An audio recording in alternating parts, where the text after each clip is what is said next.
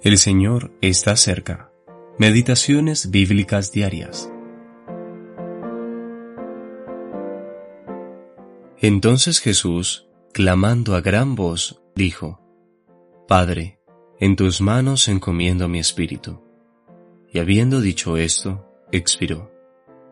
Lucas capítulo 23, versículo 46. Las siete expresiones de Cristo en la cruz. Séptima parte.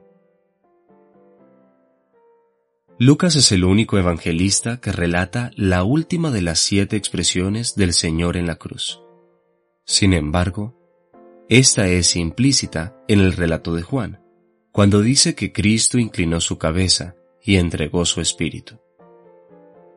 No se trata aquí del Espíritu Santo, sino de su espíritu humano, aunque todo lo que él hizo fue hecho en el poder del Espíritu Santo, pero este es otro tema.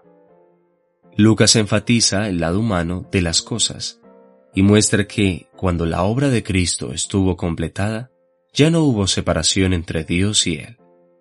También relata lo que sucedió después de las tres horas de tinieblas, la restauración de la comunión entre Dios y el hombre Cristo Jesús.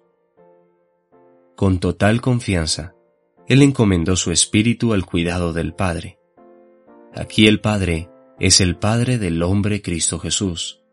Al mismo tiempo, Él es el Padre del Hijo, en el sentido de aquella eterna relación que no pudo ser perturbada ni quebrada durante las tres horas de tinieblas. Estas cosas están más allá de nuestra comprensión humana.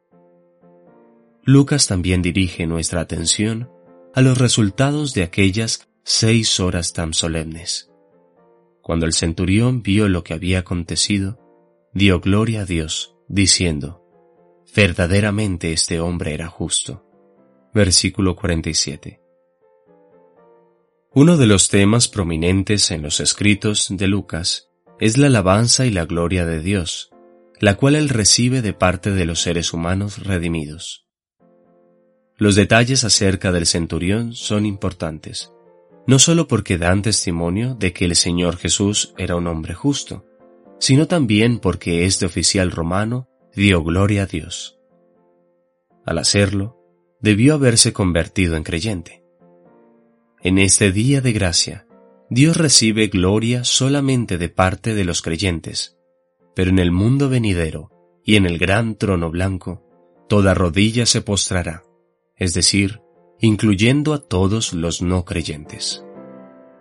Alfred E. Bauter